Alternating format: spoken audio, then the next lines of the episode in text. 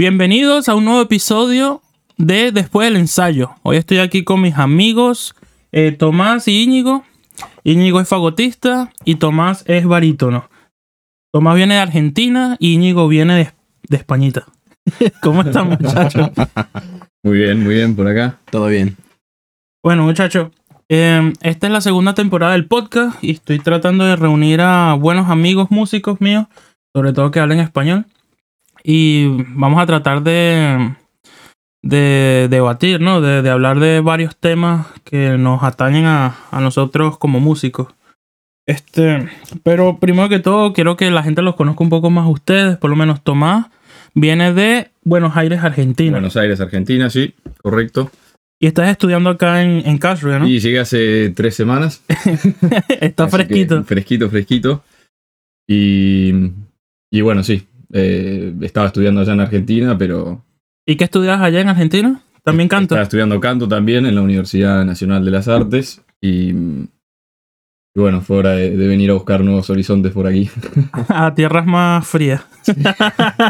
por Dios que no llegó todo el frío. Que por cierto, frío.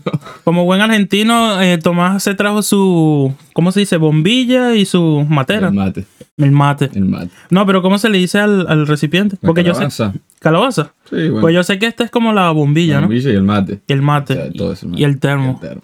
Infaltable. que no quieren tomar, pero. No, después lo, ahorita lo probamos. Que pasa es que hay que empezar con un cafecito. Eh, y aquí por el otro lado tenemos al maestro Íñigo. Ese soy yo. Íñigo ya tiene aquí. Tú empezaste aquí en Karlsruhe con un Erasmus, ¿no? Sí.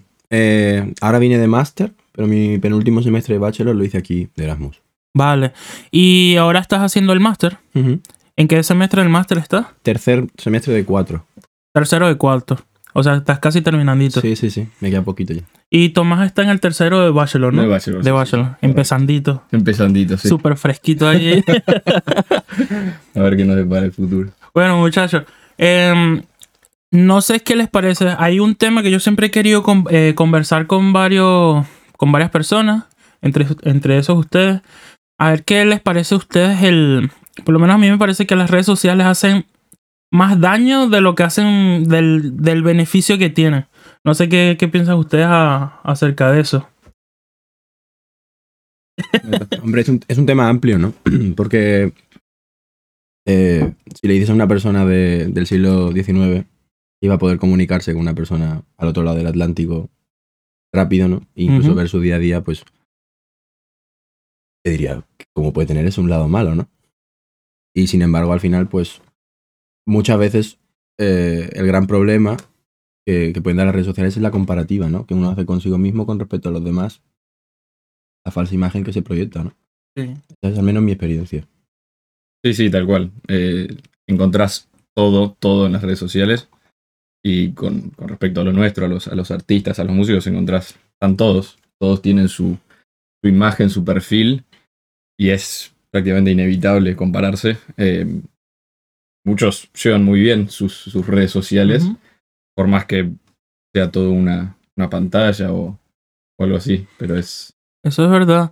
Yo, yo pienso que muchas veces lo, los mismos músicos tenemos, sufrimos de depresión, ansiedad. Es porque ves a tantos buenos instrumentistas, cantantes ahí en las redes que nunca fallan una nota. O sea, es increíble. Y obviamente que todo el mundo falla, todo el mundo hace pifio. ¿Cómo hacen en el canto cuando se les va el gallo? Cuando se va el gallo. A los fagotes se les rompe la caña y, Y el gallo también, ¿no? ¿Sabes? y, y los cornistas, bueno, ni, ni se diga, nosotros somos lo- los reyes de, de- del pifeo, de, de fallar notas. Pero yo creo que sobre todo a la gente más joven, porque yo creo que la- ya cuando tienen cierta edad a la gente no, no le interesa tanto si fallas notas o... Sí, tal cual. Mm. Pero cuando eres más joven y ves todo eso siete horas al día en Instagram, que hay 7 millones de personas que nunca fallan una nota y tú en tu casa estás pra, pri, pru, pra, Claro. te, te sientes muy mal, ¿no? Te, Sí, pero es, es, es tremendo además como... O por lo menos en- a mí me pasa que terminás sin por ahí mostrar a la gente cosas que haces porque como hay pifies o cosas así, decís, esto no puede estar en línea porque esto condiciona mi carrera. Decís, exacto. loco, no puedo mostrar lo que soy, o sea, no puedo mostrar Exacto. Y lleva a una pelea también con tu propio instrumento y tu, tu propia musicalidad. O sea, yo creo que se te puede caer encima. Claro. O sea, si quieres conseguir un, un- un nivel de calidad y durante el proceso de grabarlo, porque supongo que incluso esta gente que es maravillosa tendrán grabaciones que digan, mira, lo cogemos desde el principio, otra vez, ¿no? Claro. Claro, yo- ¿Cuántas grabaciones habrán Claro. hasta que quede la que Una quede? cosa es un directo, bueno, no sé, y al final yo creo que incluso el que menos falla también es el que de- en cierta forma menos importancia le está dando, ¿no? Pero si uno está pensando, tengo que tocar perfecto o tengo que sonar perfecto, ya es como un, un señor aquí Sí, sentado sí. a tu lado así, que te está cogiendo así del hombro y te está diciendo, venga, venga, a ver si fallas, ¿no? Sí, totalmente. Sí, y, y sobre todo en las orquestas profesionales, los discos son puro corta y pega, corta y Exacto. hacen como, no sé, una semana de grabaciones. Y, y muchas veces hasta lo- la- las grabaciones en vivo, lo que hacen es, le cortan los, le ponen los aplausos al principio y le ponen los aplausos al final y, y grabado en vivo en el concierto tal. Pero eso, muchas veces lo que hacen, porque la- eh, las orquestas profesionales graban los ensayos generales, graban todo lo, lo o sea, el, el día antes graban todo, o sea, todo se graba. Y en caso de que pase algo, lo cortan. y alguien me decía sobre todo, por lo menos la Filarmónica de Berlín o este tipo de orquestas grandes, cuando tienen conciertos y lo tienen que montar en el Digital Concert Hall. Lo que hacen es, si alguien empieza a fallar, el técnico de sonido lo baja, enfocan. Fíjense, fíjense cuando vean algún concierto por ahí en las redes sociales. Cuando alguien tiene un solo y un solo de fagot, por, por decir algo, y le fue mal, no lo enfocan. ¿Sí o no? No, no, sí, enfocan sí, otro sí, instrumento, y que- pero si el solo es de este, enfi- enfocan al, al concertino. Y es como. O empiezan a enfocarlo y dicen, bueno, inter- interesante el clarinete. Como le Pensé que iba a decir, tienen a un tipo ahí. con una escopeta está siempre pendiente. Tal cual. Pero, pero es eso, por lo menos a mí me da mucha ansiedad. Porque yo empecé también esto en las redes sociales cuando salió Instagram y tal. Y yo no lo veía como una, herramienta para publicitarme, ¿no? Yo creo que al principio nadie lo ve así. Y ya cuando empiezas a, ganar seguidores, a mí me empezó a, a- empezó a agarrar una ansiedad. Porque me di cuenta de que no solo me ve gente amateur o que quiere aprender o que le gusta lo que... Sino también que te ven los profesionales. Tal cual. Y son los mismos profesionales que luego tú vas a la audición y, y esperan que tú toques en la audición también, como, como hacen los videos. Entonces te da muchísima ansiedad tras Mm. publicar algo que, que, que no esté súper bien Exacto. o perfecto. Sí, Sí, sí. o mismo, eh, dentro de todo, tú haces muchas cosas también siempre relacionadas con la trompa, ¿no? Pero quién sabe, ¿no? Yo, por ejemplo, muchas veces digo, bueno, estoy tocando el fagot, pero quién sabe si subo, no sé, cualquier cosa, cualquier tipo de contenido dentro de lo normal y humano, puede ser que si me está viendo alguien que es profesional, ya no le caiga en gracia, ¿no? Entonces uno tiene que estar como en la línea de ser muy profesional y a la vez lo más neutro en general posible, ¿no? Con respecto a todo. No digo meterse en política, digo simplemente, no sé, por, por ejemplo, tú llegaste a hacer streaming, ¿no? De videojuegos. Sí, y todavía lo, lo hago aquí. Este es mi sector. Eso es. eso es. Estamos en mi cuarto, que es un poquito pequeño, pero No sé, imagina que bien. hay una persona que por, es más mm, tradicional y dice, "Ah, ¿sabes lo que te quiero decir? Como que sí, no, no lo agarremos por el orquesta porque Claro. él en su tiempo libre son hace- redes sociales, ¿sabes? No son redes profesionales. O sea, obviamente lo podemos tomar, tenemos que tomarlo así, somos músicos, ¿no? Pero. Sí, Claro. pero además cada vez se ve más que el, el artista que tiene su perfil de, bueno, redes sociales, Instagram, lo que sea, toda su vida pasa por ahí. O sea, tienen que publicar todo lo que hacen cuando desayunan, cuando se hacen el café, qué comen, cómo cocinan. Es todo un producto, ya no es solo cómo tocas el Exacto. corno, cómo cantás, cómo... exacto. Te tienen que querer por un montón de lados, entonces Sí. la presión es enorme. Sí, no te, no te, no te tienen que querer solo como por como tocas, sino por, por, por cómo eres como, como persona, por como tú dices, como por todo lo que haces. Y yo me doy mucha, mu- yo me doy cuenta con mi profesor, él odia las redes sociales, él no tiene redes sociales y si quiere subir un video de algo te dice a ti que lo subas, porque él tampoco sabe controlarse en, Mm. en ese ambiente. Pero tampoco él cae en cuenta que ya las cosas no son como hace 30 o 20 años atrás. Antes grababas un disco y la gente iba y te compraba el disco porque ahora no, ahora la gente ya no quiere ir a conciertos, ahora la gente quiere solo ver un video máximo de un minuto Y ya más de un minuto los aburre y, y siguen eh, haciendo swipe, ¿sabes? Siguen cambiando hasta... Sí, eso pasa mucho que, que también a su vez por otro lado los que no pueden manejar las redes sociales o dicen no, yo no, yo solo, yo solo hago música, después no llegan, no, no puedes llegar a ningún lado porque no tenés acceso a la Exacto. gente que te va a contratar, que te va a audicionar. Sí, es como un, el viejo mundo, ¿no? De alguna Sí. forma. O sea, ya eso. Si tenías nombre de antes, bien, pero si no, Sí. tienes que meterte al juego de la red. Si no, no. Sí, porque no, no es como antes, que alguien va a venir y, y como dice, te va a ofrecer un contrato. No, no. Por cierto, Íñigo, también puedes subir la silla si quieres. Ah, sí, pues estoy bien. chiquito. Porque Íñigo no es tan bajito. Ahí está. Ahí está. Ah. Hola, ¿qué tal? Pero Además se tiene que ver bien para las redes sociales. Claro, tengo que-. Claro, claro. Aquí, tenéis aquí mi, ¿no? Etcétera. claro, aquí va a aparecer, yo luego le pongo aquí las redes sociales de cada uno. Bueno, Y- si y- quieren. y las medidas de la Claro, altura. claro. Las medidas pelo.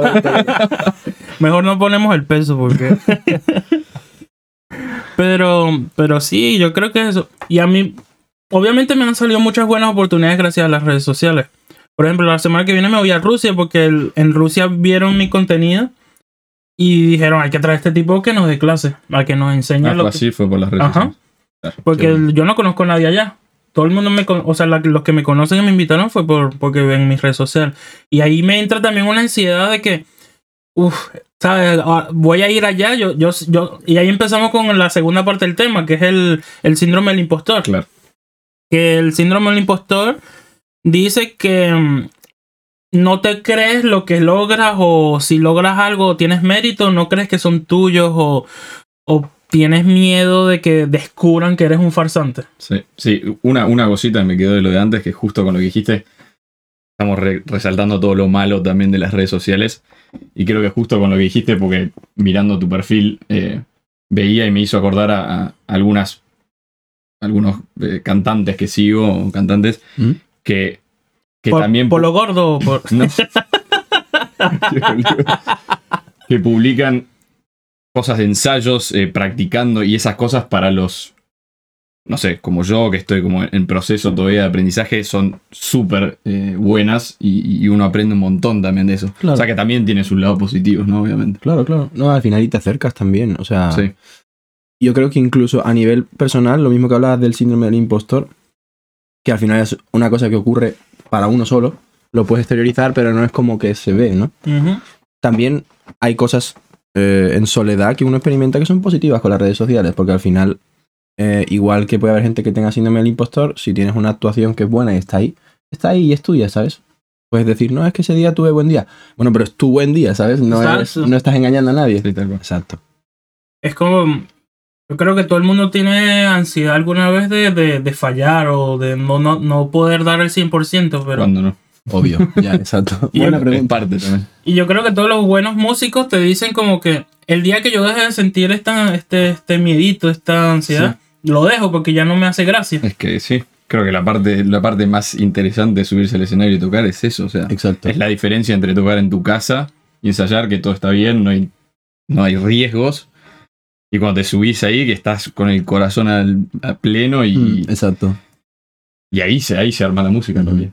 Aunque para los conciertos me gusta, pero para las audiciones no. pero Bueno, claro. son dos casos Exacto. distintos. Yo pienso como tú, en mi experiencia, que tampoco es demasiado amplia, eh, puedo decir que los concursos tienen algo eh, especial comparado con las audiciones. Tú porque- hiciste un concurso hace Ajá, poquito sí, en España. nacional. Sí, quedé bastante bien. Estuve cerquita de pasar a la final. Y sí, sí, sí, muy feliz. Y es como decía Sun Tzu en el arte de la guerra, si tú quieres que un guerrero pelee hasta el final, no le puedes dejar escapatoria. Tienes que enfrentarlo al peligro y el concurso es como, ay, no sé, bueno, igual no soy capaz, bueno, igual soy capaz, bueno, tuve un buen día. Man, estás aquí, Sí, no te queda otro. no hay para atrás y entonces pasa la- lo que tenga que pasar, ¿no? Momentos malos, pero hay momentos muy buenos, ¿no? Porque y las audiciones son un poco más técnicas, ¿no? Como tú decías, comparar concierto con audición, el concierto es muy parecido al concurso. Un poco así, sí. Sí. Y, y bueno, también es como. Si haces una audición y tienes el miedo y tal, pero vas y la pegas, ¿quién quita que, que, que te la ganes, no? Sí, sí. Exacto. Sí, y, a- y también aunque no la pegue, yo creo que eh, es parte de exponerse y hacerlo. Yo los, los nervios van a estar siempre, por más que estés confiado, Exacto. que digas, este es mi día, hoy me siento increíble, vas a subirte ahí y vas a estar cagado en las patas. O sea, Exacto. no queda otra. Pero es, es creo que es de las cosas más lindas que hay. O sea, es la, la- la emoción esa que te provoca estar ahí. Y como la segunda vez, perdón, como, no, no, como no. la segunda vez diferente de la primera. Y incluso dentro de una mala racha, porque uno puede subirse una vez, dos y estar también con esa sensación de, ah, es como la última vez, y luego viene una que no, y luego viene una mejor, y así, y es muy interesante. Al final estás, porque te ves, es como un espejo, ¿no? Estoy aquí, ahora estoy viendo cómo funciono, qué puedo hacer, qué puedo probar, y si uno se lo toma así científicamente, digamos, es interesante de estudiarse, sí. No, y a mí algo que no me gusta nada de, de- de así de, de las audiciones es que hay muchas personas que toman beta blockers, ¿sabes? Que son estas pastillas que te inhiben el, el- el- la aceleración del pulso. No sé. Este, son pastillas como que te evitan que se te acelere el pulso, evitan los nervios, porque como que bloquean, como el Sí, bloquean como ciertos pasos neuronales para que tu cerebro no sienta la ansiedad, así. Uf, Que al, al- al paso de los años, si, los, si exageras con ellos, te, te, te, te, te jode, ¿sabes? Te, te, te destruye. Pero en las audiciones, no sabes, yo nunca lo he tomado y creo que nunca lo tomaré. Espero. Pero muchas veces vas a un salón de la audición para calentar y, y ves en los estuches de la gente de corno, no sé cómo serán los de fagot, y ves muchas pastillitas o cositas así. Wow. Y claro, y yo siempre digo, en las audiciones no siempre gana el mejor. Gana el, el que tuvo más suerte o gana el que se paró bien ese día. Sí. exacto. Obviamente con, con mucho trabajo tú siempre vas a tener buenos días, pero hay veces que, siem- que tienes muy malos días. Y resulta que ese mal día te pasó en la audición. o- Sí, sí, sí. Pero eso de las pastillas como dejen de desventaja a, todo el- a todos los demás. Sí, sí, también se, a ver, yo creo que en algún punto se perjudican a ellos porque termina siendo como una droga, porque lo haces una vez y la siguiente vas a decir, ah, bueno, pero si me sirvió, entonces lo necesito de vuelta y Exacto. generas una dependencia que no te la sacas más. Y, y creo que también eventualmente vas a perder el disfrute o lo que, o lo Mm. que realmente significa pararse ahí arriba. Eh, sí, espero nunca, nunca tener que caer en eso eh, y experimentar eso, pero, pero bueno, sí, es- es por lo menos una vez le hicieron una entrevista a Phil Mayer, que es el principal de corno de, de lo de, New- de Nueva York, de la. Filarmónica de Nueva York. Y mm, estoy casi seguro que es la Filarmónica de Nueva York. Este, y parece ser que el tipo experimentó mucho con eso. Y les preguntan, ¿usted qué piensa de los betablocantes y tal? Y el tipo mm, ya, ya tiene su edad sigue tocando, pero es un maestro y. Pero se ve ya como un poquito oído. Y. Y se, y se sincera mucho y dice. Ok, imagínate que tú llegas un día a tu casa, tienes una esposa y tres hijos. Y un día llegas y le dices a tu esposa y a tus hijos, no puedo seguir, no puedo. Eh, me, me asusta tanto, tengo tanto miedo de fallar, que no puedo. Y y deja y ellos dependen de ti su, su, su comida su sustento su escuela y sobre todo en un país como Estados Unidos que todo es súper caro y no hay casi ayudas sociales que, que vas al médico y te cobran como nada más por una consulta qué sé yo mil mil dólares lo llaman una ambulancia y son como diez mil dólares son cosas loquísimas que por lo menos yo creo que en Argentina no se ven cosas así no, no. y en Europa desde que estoy aquí gracias a Dios tienes tu seguro pagas, pagas tu seguro, pero no son cosas exorbitantes. Pero imagínate que le digas a tu esposa, no puedo seguir.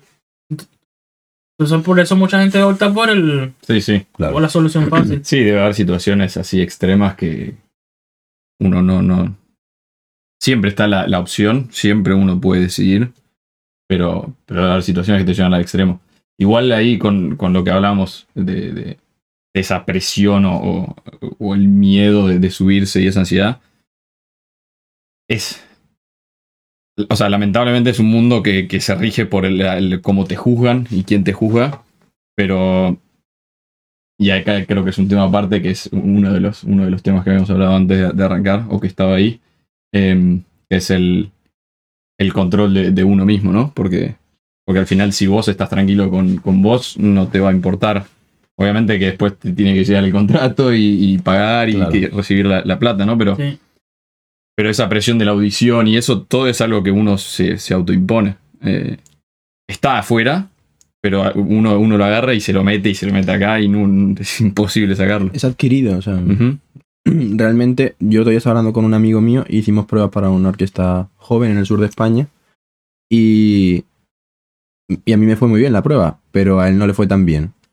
Estamos los dos, pero bueno, no tenemos, tenemos puestos diferentes. Y él me dijo, es que hay que ver, no sé, si me van a llamar, no me van a llamar. Y mira, yo hice muy buena prueba, estoy contento con mi buena prueba. Es verdad que el resultado pues siempre es lo que dicen, ¿no? Que al final es lo que importa, pero si tú sabes que puedes tocar genial y no te van a coger, entonces ¿a qué tienes miedo? El problema sería que eso influyera en tu buena sensación, ¿no? Sí. Tuviera- Pero al final solo puedes controlar hasta donde puedes controlar. Yo creo que si piensas en eso, es más fácil estar no tranquilo, pero que los nervios sean constructivos. Que sean Sí. Pero qué difícil es pensar en eso. ¿no? muy difícil. Sí. Muy difícil. Cuando llega el momento, o sea, en la, en la- en la teoría es muy fácil, pero Sí, Yo creo que a todos en algún momento les falla. A, tanto a estudiantes como supuesto, sí, sí, sí, son profesionales. los sí. mejores. Por supuesto. Por eso es que hay muchos. Va a probarlo, por probarlo. Pero también creo que Lo, lo tengo que. No, no, no, no. al final puede pasar, entonces, si estás Mm. preparado para que pueda pasar. Qué, qué rico. Muy bien. Ahí ¿Puedo yo? ¿Puedo yo también? ¿Puedo? Sí, sí, en realidad tenés que terminarlo, pero. Ah, lo ¿Cómo se dice en alemán, Gerna?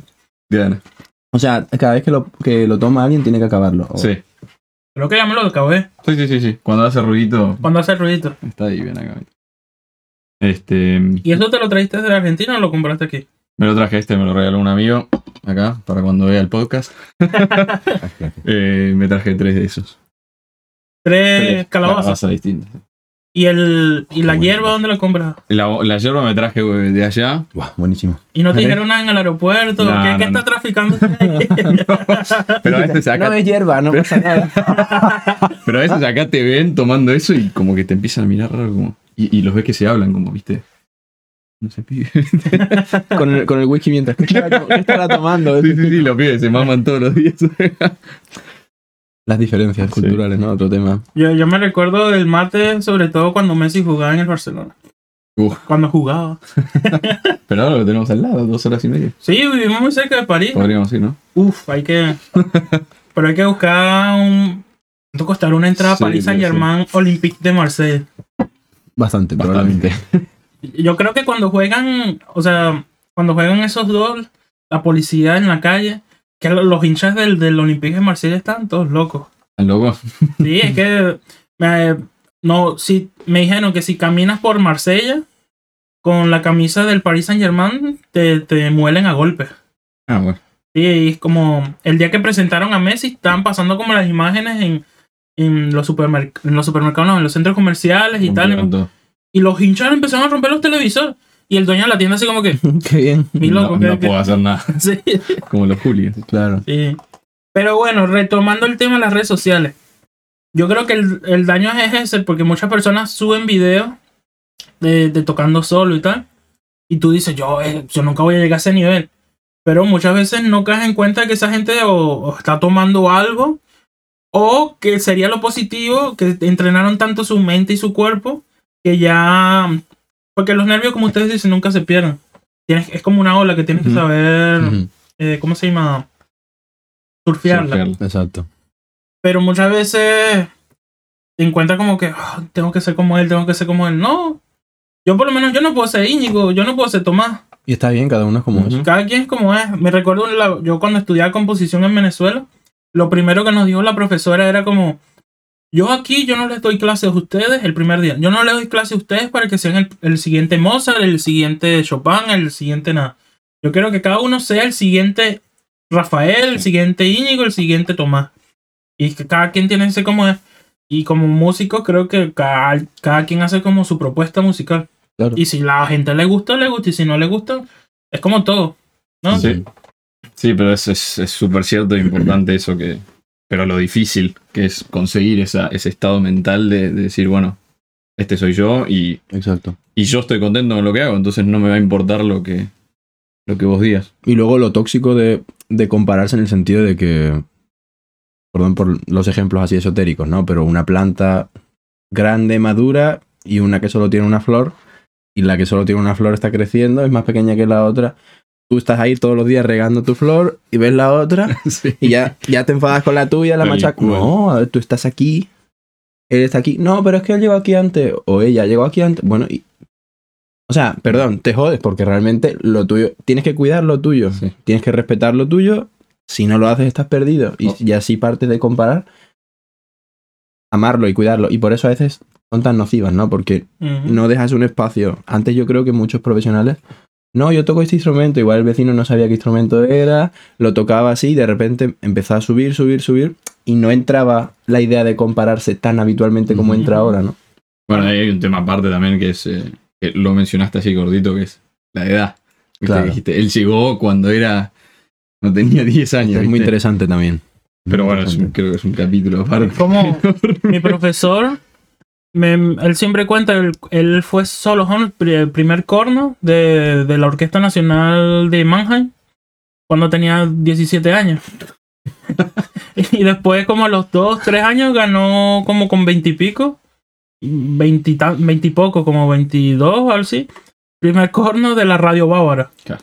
Y es como que, y, y ahorita por lo menos tengo 27 y no he ganado audiciones. He ganado audiciones, bastante audiciones para orquestas jóvenes Ajá. o festivales. Eh, he hecho mis cosas, pero tampoco es como ese nivel que él llegó. Y es que, como claro, yo- Mozart, me, me puede decir, Mozart compuso su primera sinfonía a los, a los 8, qué sé yo. Y yo, muy bien por él, pero Sí, cada quien tiene su camino. Exacto. No, y que eso es, cada uno tiene su historia y yo, por ejemplo, mm, sin menospreciar al que con mucha jo- siendo joven ya está haciendo algo maravilloso, pero no sé, igual tú tienes que venir de tal, tal sitio a tal sitio y hasta que no llegues no lo puedes hacer, estás ahí comparándote de manera poco realista, ¿no? Total. ¿Qué sacas? No puedes tumbarte, tienes que cuidarte mucho siempre, no sé, no hay otra forma.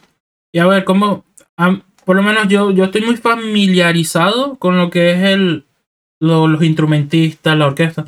Pero me gusta que Tomás, Tomás es cantante y es barítono. Y eso es un mundo muy, muy, muy, eh, ¿cómo se dice? Diferente. Ujú.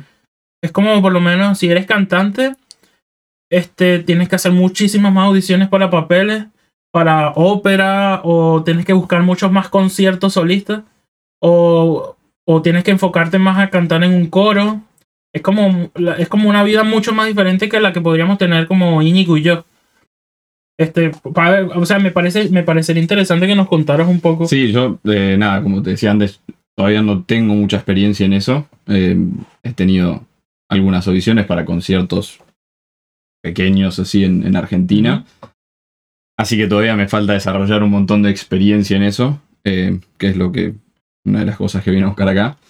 Eh, pero sí, por estar en ese mundo, eh, escuchás mucho y, conocés gente que está en eso. Claro. Eh, y sí, es. eh, creo que, que hay similitud en lo que. En lo que respecta a que tenés que estar constantemente atento a todas las audiciones y posibilidades que vengan. O sea, no puedes. eh, y tampoco puedes eh, ser eh, como quisquilloso en decir, bueno, no, yo quiero hacer solo esto. Claro. Y decir, entonces, ah, no, si no es para este papel, entonces yo no, yo no visiono. Y si aparece la posibilidad de un coro, bueno, hay, hay un montón de, de salidas que, que uno tiene que estar como abierto para eso. Claramente hay gente que va más para un lado que para otro, y eso está perfecto. Em, pero sí, se trata de, de- de- estar abierto a eso, a, todo- a- recibir todo, porque además todas son experiencias, eh, por más que no sea tu fuerte o, o, si lo sea, es como que hay que estar preparado para eso. Yo creo que eso es un- un- una fortaleza que tenemos los músicos latinos, e incluye España también. Y sobre todo cuando eres extranjero en un país que no es el tuyo. Como que este, la mínima oportunidad que uno ve, uno la aprovecha al máximo. Es como uno te da una, una oportunidad así pequeñita, pero uno siempre piensa, a lo mejor yo hago esto y salen 1500 oportunidades más. Que gracias a Dios es lo que me ha ocurrido a mí, este, con dar clases y esto. Pero muchas veces lo que veo, por lo menos aquí con los alemanes, es como, no, eso es muy pequeño, yo no lo hago.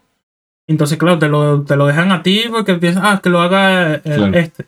Pero después ven que tú eres bueno y te siguen dando más oportunidades, más oportunidades. Y, y llega un momento que hasta que se molestan porque es como, pues tú tienes todo. Y es como, mira, yo, yo agarré Pero lo más pequeño, yo claro. construí mi, mi, mi, mi base. Claro. Y es como, yo creo que esa es la fortaleza que tenemos nosotros como latinos, que siempre estamos Hay que ser entusiasta. O sea, realmente Sí. uno tiene que decir.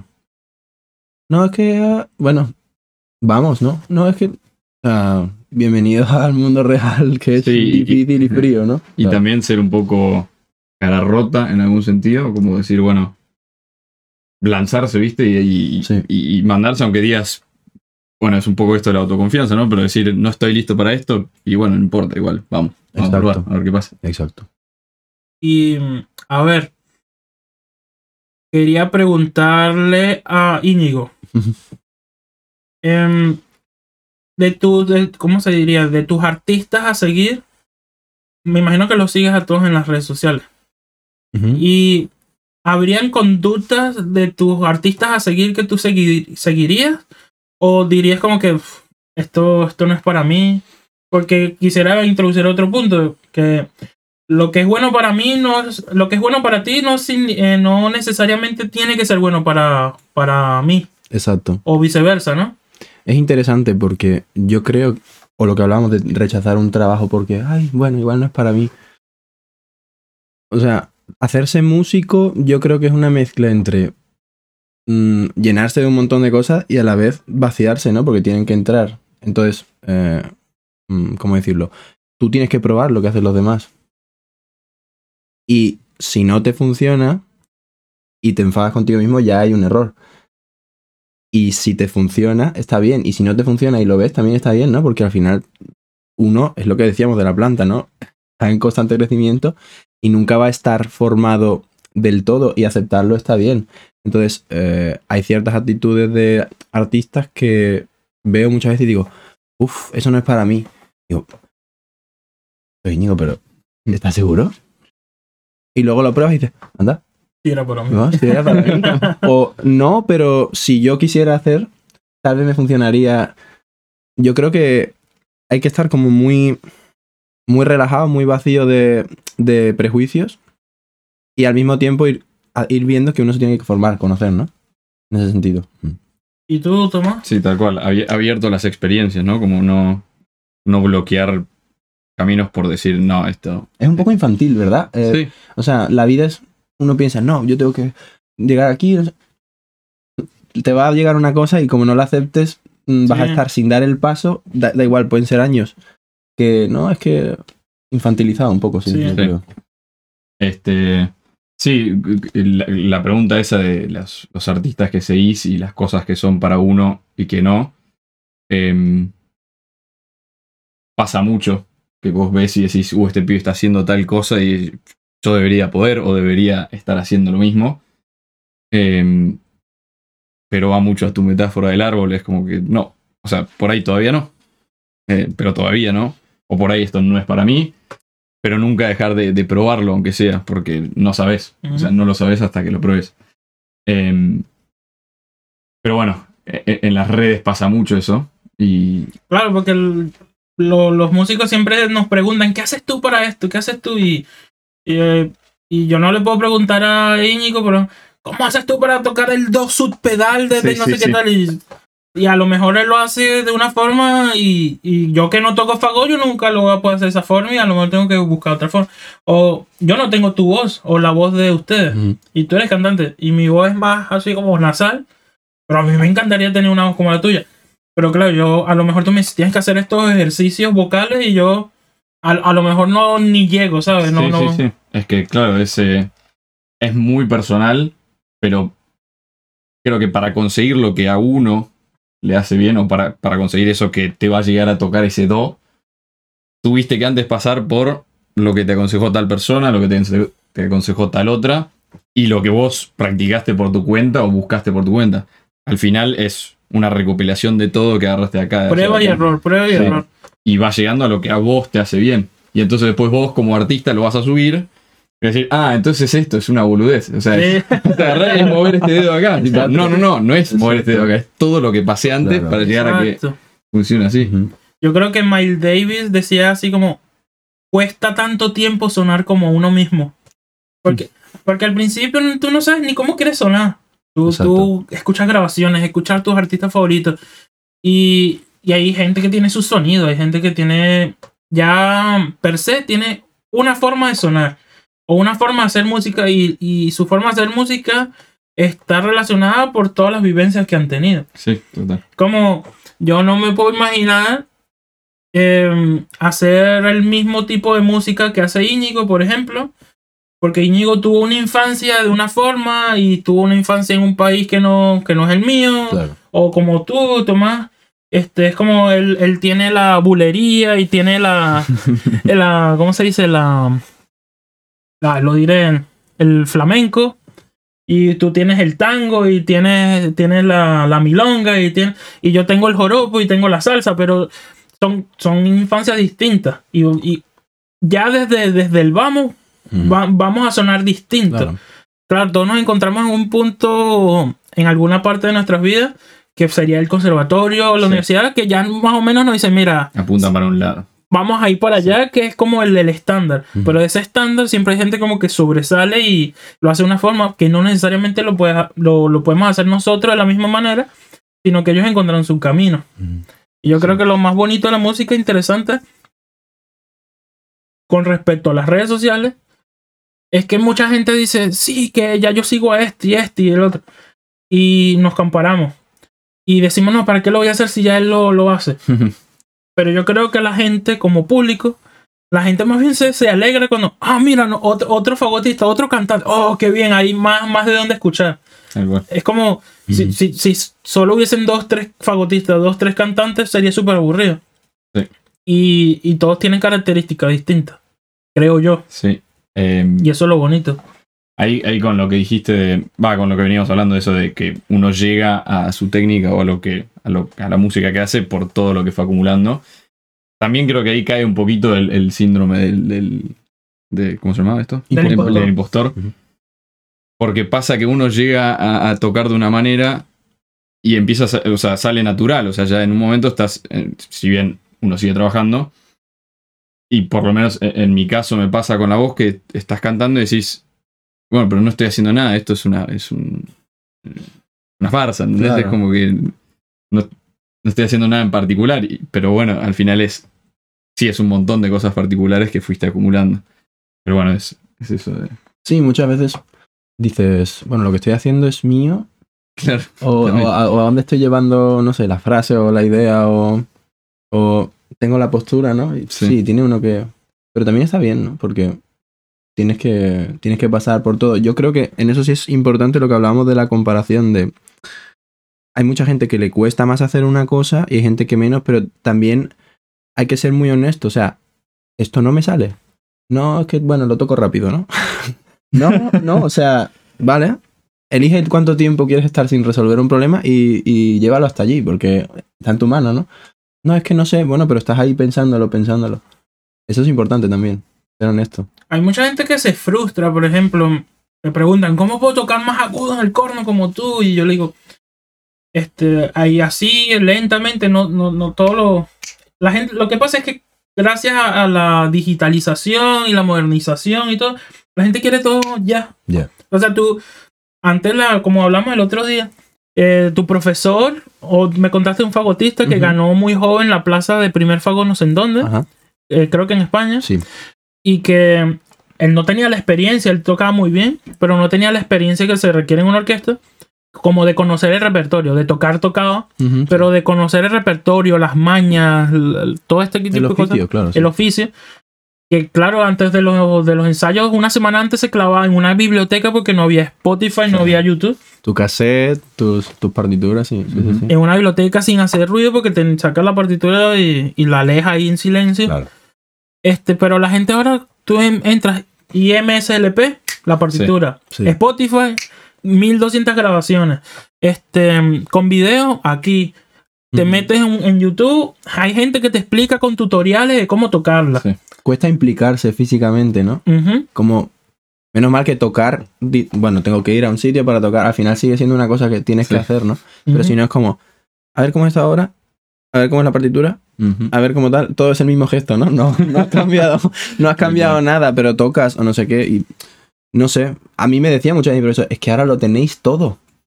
no sabes cómo suena tal obra contemporánea. Me dicen, "Mm, no vengas a clase sin saber cómo suena porque tienes cinco grabaciones en Spotify. Y dices, claro, pero estamos preparados para estar todo el día Sí, respondiendo a la altura de lo que podemos hacer. Sí, En cierto modo hay, hay que estar, ¿no? Sí, pero como, como lo que decíamos antes, tiene sus pros y sus contras. Exacto. Tener Todo es un proceso. todo a disposición de un, Exacto. de un clic también hace, o sea, sube la ansiedad, sube la, la- la presión sobre uno, porque todo ahí, ves, ves en internet, así como ves interpretaciones de calidad de, de- de músicos grandes, ves a chicos de 5 años haciendo la interpretación y vos decís, dale, loco, o sea, Sí. Sí. yo me estoy matando Me acá. y- equivoqué, me equivoqué de oficio. Sí. Ah, Va a sonar un poquito boomer, así como, ¿sabes? Viejo, viejorro. Pero ustedes no se recuerdan. Este. Nosotros tenemos casi la misma edad. Íñigo Ujú, tiene ujú. 25. Sí. eh, Tomás Sí. tiene 25 y yo tengo 27. Pero yo me recuerdo en Venezuela que yo tenía que esperar que mi papá comprara el periódico para ver en las últimas páginas del periódico las películas que iban a dar en el cine. Sí, yo lo viví también. Sí. Y, y tenían los horarios. Sí. Y entonces le decías, papá, quiero ver esta película. Entonces, ok, ¿a qué horario? Entonces te, te, te ponías, "Ok, vamos a ir a esta función. Y iba y la comprabas ahí o, o llamabas para reservar. Exacto, sí. Ibas. Y, a- ajá, y ahora es como, sacan una película en Corea. Antes tenías que esperar que la película viajara a Estados Unidos. Sí, sí, sí. se- se- un mes ahí luego llegaba por lo menos a Latinoamérica. Siempre tardaba un poquito más en llegar a Latinoamérica. Porque era como el mercado, el, como el mercado final. O sea, primero la vendemos en todo el mundo, que sabemos que va a funcionar, y, y después, porque no te van a tener una película de Corea, y menos en esas épocas de 20 años que, que no sabía Corea. Sí, sí. Como Alicia Machado que pensaba que habían dos Chinas. y ¿Usted se acuerda? Y, y claro, entonces tú, tú esperabas, pero ahora haces así clic como el aparatico ese que tengo ahí que le Sí. mostré. Mira, con esto yo hablo eh, Netflix. Y ya tengo la película que estrenaron hace 18 segundos en Corea. Sí. Y es como. Por eso la gente quiere todo ya inmediatamente. Y creo que la gente tiene que entender que todo es un proceso. Y que no tiene que sentir ansiedad ni sentirse frustrado. Porque a alguien le salga algo. A lo mejor esa persona que tú estás viendo en las redes sociales. No sabes las horas de estudio Sí. que hay atrás de eso. O no, o no tienes en cuenta su, su camino. Sí, Porque- sí, todos sus sufrimientos, sus ansiedades, sus. Porque no, no es todo jiji jaja en la. en- o sea, de cara al público, eh, somos una cosa. Pero todo es como la canción de Héctor Lavoe, Ujú. que soy el cantante y ustedes han venido a disfrutar y lo doy el mejor del repertorio, pero al final nadie te pregunta cómo estás, nadie te pregunta. na- nadie te pregunta, Sí, ya comiste, sí, ya sí hiciste. sufro. Pero todos sufrimos, todos somos personas. Y al final, a- si, si lo sabes como eh, encauzar, Sí. puedes utilizar también ese sufrimiento eh, para, para la música. Ujú. O sea, Creo yo. Al final yo creo que tienes que ser honesto, ¿no? Porque vas a estudiar, no sé qué. eh, y en el camino eh, piensas en una cosa que no te sale. O a mí incluso me ha llegado a pasar cuando estoy haciendo técnica, me pongo a pensar en, en vivencias, no sé qué. Y de repente me doy cuenta, digo, estoy enfadado.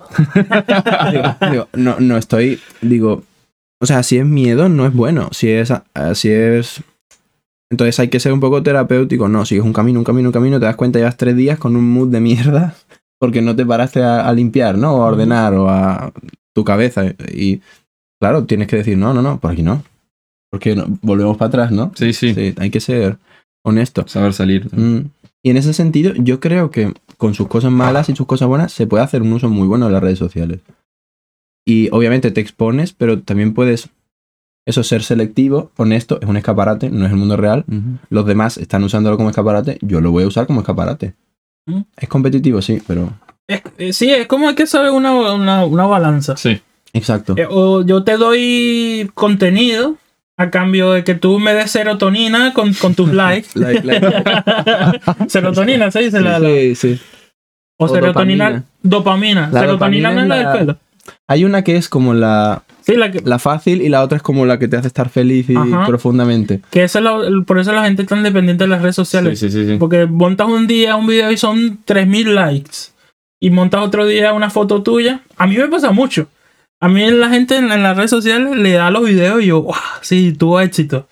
Y monté una foto mía que digo, ah, me veo guapo.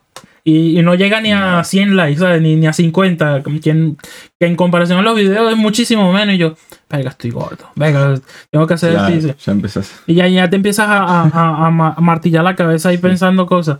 Pero tiene algo en común con las pruebas, ¿no? Porque al final tu foto es tuya. Y si te gusta a ti, si tú dices está bien, no, yo es que toque bien. Lo importante No es que me estés cogieron. contento. Claro, no me cogieron. Pero claro, Instagram te hace no ver eso. Es de- Pa- mucho más personalizado. Exacto. Para la gente de Su- Sudamérica, no me cogieron en, en España. en España es no me seleccionaron.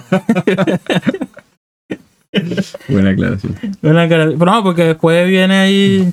Me en los comentarios. Eh, Íñigo se ve- vende su cuerpo en las audiciones para. Eso es. Sí, pues fíjate. No, por eso no me cogen a mí tampoco. No, pero. Es como. Yo creo que hoy en día puedes aprender cualquier cosa que te dé la gana en, en YouTube, por ejemplo. Yo casi aprendí fotografía solo con, con YouTube. A- aprendí a armar, conectar todos los equipos en YouTube. No, tuve que pagar nada. Y es una, es una educa- educación que Sí. hace, hace muchos años tenías que pagar nada más para aprender a, a- a encender la cámara. Para aprender a hacer una foto. Tenías que pagar o hacer un curso y, o hacer cursos de, de ingeniería en sonido o cosas así. Y hoy en día no es así. Yo, si, si uno quisiera, yo podría aprender canto metiéndome en, en, sí. en, en internet o tocar fuego o tocar corno con, con mi canal o qué sé yo. Pero claro, eso no es gratis. La gente, ¿Por qué lo va a hacer la gente? Porque a partir de cierta cantidad de seguidores puedes empezar a monetizar tu contenido. Claro. No depende de un intermediario, un instituto. Exacto. O en Instagram, ¿cuál es la... ¿Cómo se llama? El, el intercambio. Yo te subo contenido y tú haces mi contenido más visible y lo compartes y, y llego a más personas y, y al final me hago más conocido. Eh, eh, eh, yo creo que ese es el, el- el intercambio que hay con las redes sociales. Y, y está bien, pero por un lado puede estar mal si no lo sabes interpretar de buena forma. Porque todo te- se te puede ir a la cabeza. Exacto. Sí, es un poco eso, la- la- toda la oferta que hay. eh, y, y el problema es la gente que no sabe discriminar entre lo que sirve y lo que no. Eh, entonces muchos van a agarrar contenido que realmente no te va a sumar nada, no te va a ayudar y, y hasta inclusive te puede llevar para el otro lado, te puede traer problemas. Claro. eh, para aprender cosas, a tocar un instrumento, justo de esto que hablamos, pero hay, hay Sí. de todo. Es como el coaching, ¿no? Sí, ahí te sigo, perdón. El coaching No lo sabía. de- Sí, sí, queriendo, por ahí no No, a mí me gustó. Ah, bien. Ser tu propio jefe. Sí. ¿Quieres ganar millones? Esto vi- este vídeo dura seis, seis minutos. Voy a ganar millones después de verlo. Es Bueno, muy raro, ¿no? Sí, y ahí con lo que, con lo que decías antes de, de que está todo, sale una película en China y ya la tenés, es todo contenido tan rápido y tan corto que, y creo que esto, bueno, igual es un capítulo aparte, pero es eh, Lo podríamos hablar en otro el, capítulo. el problema de la, de la música clásica con eso, porque Sí.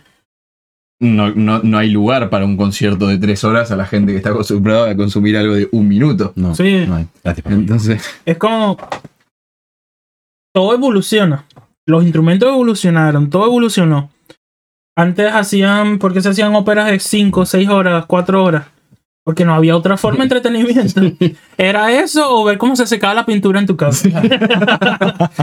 es que no había, no, o sea, no, no, Claro. no había televisión, no había radio. sí. Lo que podías hacer, fiestas. ¿Y qué necesitan las fiestas? Música. ¿Y cuánto tenía que durar la música en la fiesta? Horas. Claro. Es como casi toda la música de Händel o música barroca. La música barroca casi era todo para acompañar Sí. un, un- una Ajá. ceremonia. o algo. acompañar a, la- a los reyes y virreyes y todo a jugar las cartas ahí porque no se aburrieran.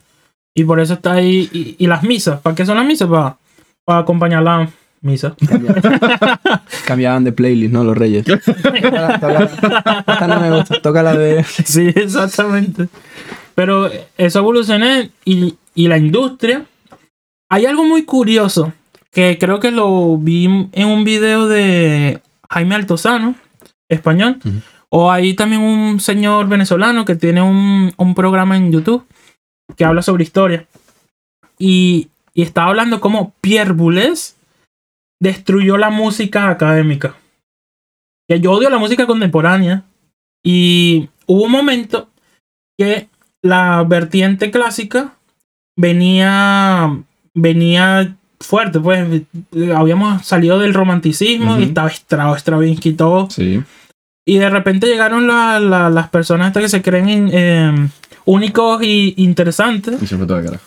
y, y se quisieron, sí, exacto, se quisieron desprender de todas las leyes de la lógica y este y empezaron este, este ¿cómo se llama? Los, los, los compositores contemporáneos y en- el- lo- los que empezaron, o sea, los que fundaron como las bases fueron Pierre Boulez y Ujú. todo este tipo de gente. Y fue la misma época donde salieron los Beatles. Y empezó, ¿cómo se llama? Elvis Presley y toda Sí. esta gente. ¿Y tú crees que la gente iba a preferir escuchar la música de Pierre Boulez a ver a los Beatles ahí y, te y las chicas se volvían locas? Y te Imposible. Te ibas a atragantar con Claro. una hora de concierto de Pierre Boulez No, no, o ibas a mover las caderas y el cuerpo con Claro. los Beatles. no, no, no. Y entonces un- es una oferta y demanda. Mm. Los músicos académicos hicimos esta oferta y la gente dijo no, Claro. prefiero aquello. Porque es más, es más corto, necesita menos atención, porque en tres minutos te da para... as- Sí, así sí, no sí. la escuches, tú, tú, incons- tú inconscientemente estás moviéndote. Ajá. Y eh, yo creo que eso es lo, lo, lo, lo que pasó con la industria. Claro. Sí, sí. Pero por ejemplo, hay mucha. O sea, lo que yo, lo que yo entiendo que dices es que poco a poco, por ejemplo, si te vas al barroco, es como música clásica, digamos, o- ocupaba el rol también del de los Beatles, ¿no? Porque yo que Claro. sé, una. No te voy a decir una chacona, pero. mm, una pavana o algo así, era ciertamente popular. popular. y al mismo tiempo se podía hacer académica, La ¿no? música de los, juegos, de los fuegos artificiales. Ajá, sí, sí, sí. Era como... Es un poco sí. pop, ¿no? Es pop, eh, era Sí. música pop de su época. Pero yo creo que poco a poco, como que cada vez más, incluso. Al final siempre ha sido una cosa para un rey, ¿no? O un noble que pagaba. Claro, Entonces siempre- al final, como que Sí, se ha ido fue- se fue separando. separando. Claro, al final el que paga es el que tiene el derecho de... el que elige. El que, el, el, el que paga es el que, el, el que escribe la historia. Claro. Como, porque te hacen los discos porque hay una productora que te paga para que hagas el disco. Así Sí. es. Si no, por lo menos Billie Eilish o Madonna o la que sea no, no saca discos. Sí. Lo puede hacer por amor al arte, pero hay contratos millonarios y de que me tienes que sacar un disco cada cierto tiempo. Y por eso lo hay. Pero la sí, música... Sí, pero lamentablemente se fue separando y llega un momento que, que- que hoy día eh, la gente cree, la gente de nuestra edad, cree que la música clásica o ir a un teatro es algo de elite. Y, Y no es así. y no es así, pero ya está esa mentalidad, entonces es muy difícil sacar eso. Y, y- y bueno, también eh, se cree que para apreciar la música clásica tenés que conocer, si bien obviamente que cuando uno conoce el disfrute es distinto, pero tampoco creo que sea así. Estoy de Eh, acuerdo, sí. Entonces, dice, ah, no, porque no conozco, ¿por qué me voy a sentar a escuchar un concierto? No, no, no, no tiene nada que ver. Y como tú has dicho, si todo va más rápido, es muy difícil que una persona que con 5 años ya tenía Facebook 8 años de creado, que una persona que tiene 70 años, que su actividad social se resume a leer el periódico y quedar con sus amigos, ¿no? En- en. Claro, entonces es más fácil que una persona que ve la vida así disfrute de un concierto de música clásica. Eh, No es verdad. Sí, es así, es así. Pero, ¿te acuerdas ayer? Yo fui con él, por me encontré con él y fuimos allá al supermercado. Ajá. Y me dice, man, imagínate, estas galletas, estos chocolates, eran como los... No hay publicidad pagada. Cierto. ya sé lo que vas a decir, sí, fue muy bueno. Habían como una, unos paquetes de sneakers, de Bounty, de chocolates de estos, Milky Sí, Way, Sí, sí, sí. que te venden como 10 por 2 euros, un euro y medio. Y me dice, man, 10 chocolates te cuestan menos que un cartón de huevos de 10 huevos. Eh, te Tal cuestan cual. menos que una lechuga. Sí. Es increíble, ¿eh? Y, y entonces yo le digo, claro, por eso, por eso es que yo estoy gordo. Y porque, claro, como estudiante siempre buscas como ahorrar. Y por eso es que se le meten a los niños en, Sí, en los. claro. Si, tú, si tú le das a un niño 5 euros ¿Qué va a comprar? Y, le dices, ah, cómprate lo que quieras, ¿tú crees que el niño Va se a va a comprar una lechuga? Llega a casa con la integral de Beethoven. no. Es Claro. igual, si tú le das a un, a un niño este, la opción de me compras este disco por 20 euros de la Quinta Sinfonía de Mahler, que es súper buena, que, que- que es de mis favoritas. Este, que yo igual no me lo hubiese comprado si no hu- hubiese empezado un conservatorio. hubiese claro, sí, sí, formación. Este, porque yo vengo de una cultura en Venezuela, es salsa, reggaetón, todo sí, es- sí. y te ven que si, si, si eres músico tienes que tocar reggaetón. ¡Ey, cántate ahí una y ya, Daddy Yankee! ¿Sabes?